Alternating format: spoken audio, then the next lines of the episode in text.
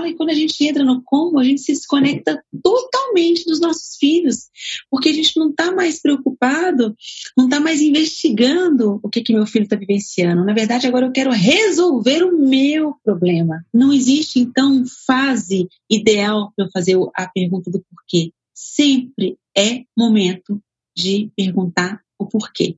Tá bom? entender o porquê. Olá, eu sou Lívia Praeiro, idealizadora do 8 Horas, mãe do Miguel e da Maria Luísa. E esse é o nosso podcast semanal.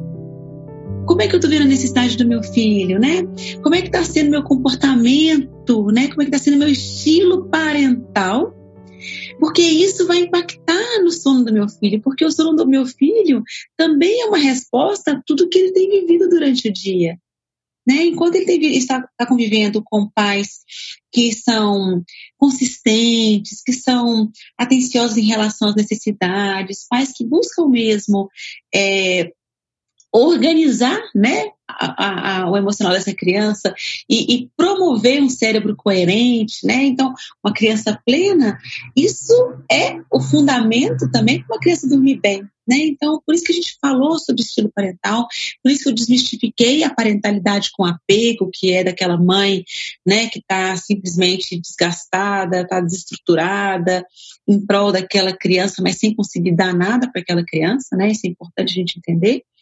Então, enfim, na, na mentoria a gente consegue abordar todos esses assuntos, mas em doses homeopáticas, com áudio, áudios diários no, no, grupo do Telegram, né, onde a gente vai ali abordando pouco a pouco esses assuntos. E qual que é o cerne, gente, da questão do sono para os nossos filhos? É a gente simplesmente buscar uma resposta do como eu faço meu filho dormir bem, ao invés de eu tentar entender por que, que meu filho não dorme bem. Uma vez eu estava lendo o livro da Micaela Owen, que é o Educando com Mindfulness, e quando ela trouxe essa frase em relação a outros contextos, né? Não foi em relação ao sono, mas que a gente chega num momento da, da vida da criança, né? Do bebê ainda. O bebê nasce, a gente está ali com aquele olhar como, é, como é que como é que ele. Ó, por que, que ele está chorando? Por que, que ele não acalmou? Por que, que ele não, não, não, não quer sair do meu colo?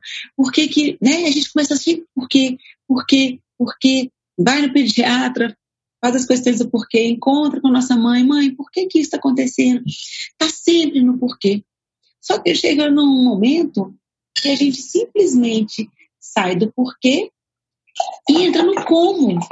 E aí a Micaela fala que quando a gente entra no como, a gente se desconecta totalmente dos nossos filhos, porque a gente não está mais preocupado, não está mais investigando o que, que meu filho está vivenciando. Na verdade, agora eu quero resolver o meu problema.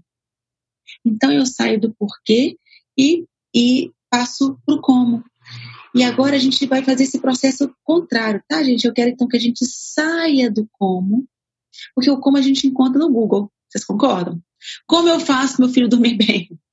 Né? Como é, eu faço meu filho alimentar melhor? Como é que. Né? Esse, esse como é tentar buscar literalmente uma receita de bolo para um indivíduo único, que é o nosso filho. E aí, quando a gente começa a falar, poxa, é verdade, né?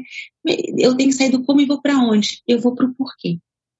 E ir para o porquê, gente, é observar o filho, não importa se ele tem meses de vida, dias de vida, que fica muito fácil estar tá, nesse, nesse contexto do porquê, mas se ele tem anos, né? Se meu filho tem 11 anos, ele não está dormindo bem, eu pergunto por que ele não está dormindo bem.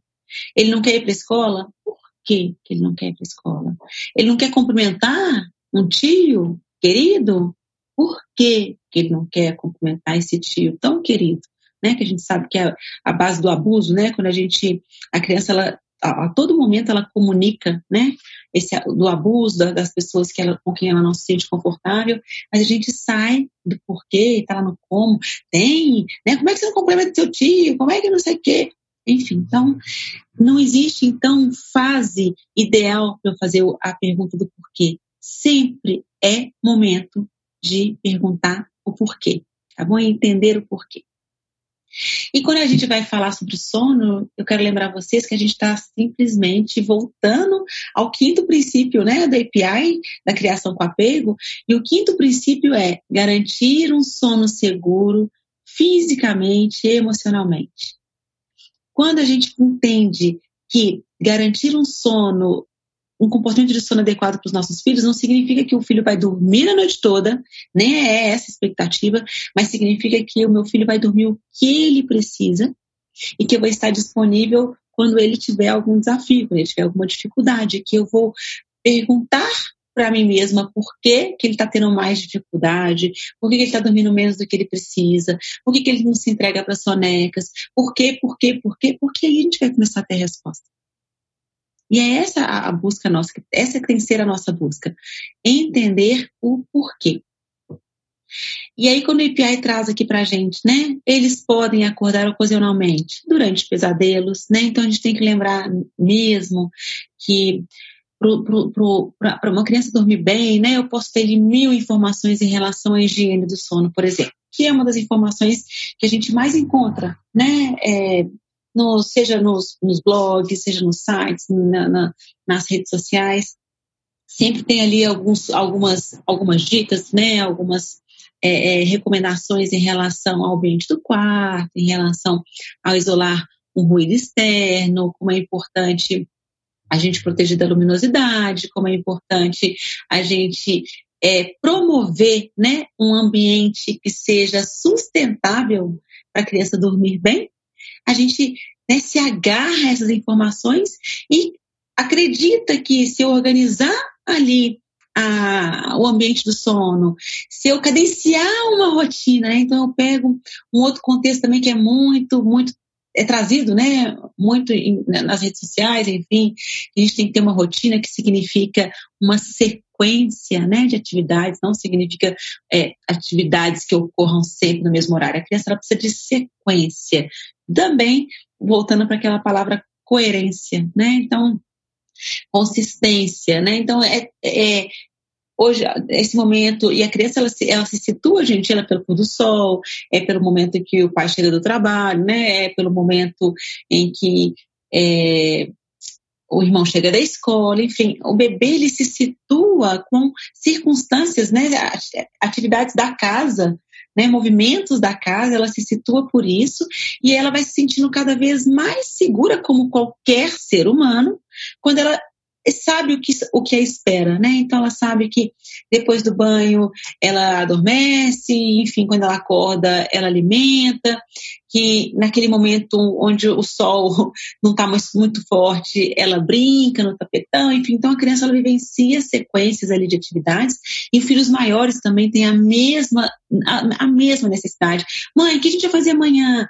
É, depois que a gente fizer isso, a criança pergunta muito, depois, o que a gente vai fazer? É muito nessa, nesse contexto de deixa eu me localizar, é, eu me sinto menos ansioso quando eu sei o que vai acontecer.